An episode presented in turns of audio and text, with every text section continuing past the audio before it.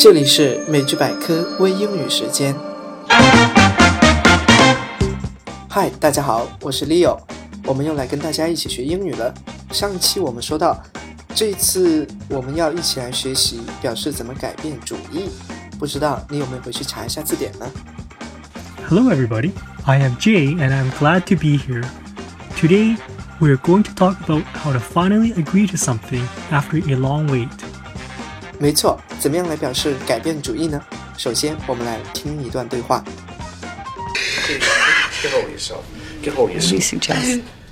Well, he'll come around. He's fine. He'll be fine. It's jet lag. I'll take care of it. It's okay. Come on. 在对话里，我们听到了一个短语，come around。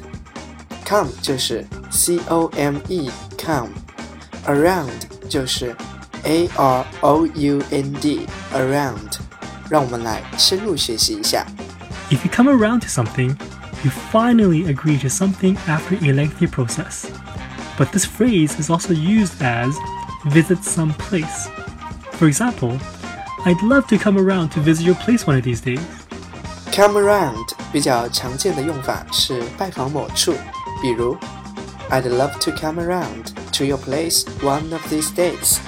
我很愿意这些天中到你们那里看看。今天说到的是 come around 的另外一个用法，表示某人听从了别人的意见，改变了想法。Here is an example. Don't worry, I believe he will come around to your opinion. 别担心，我相信他会回心转意，接受你的主意。Another one.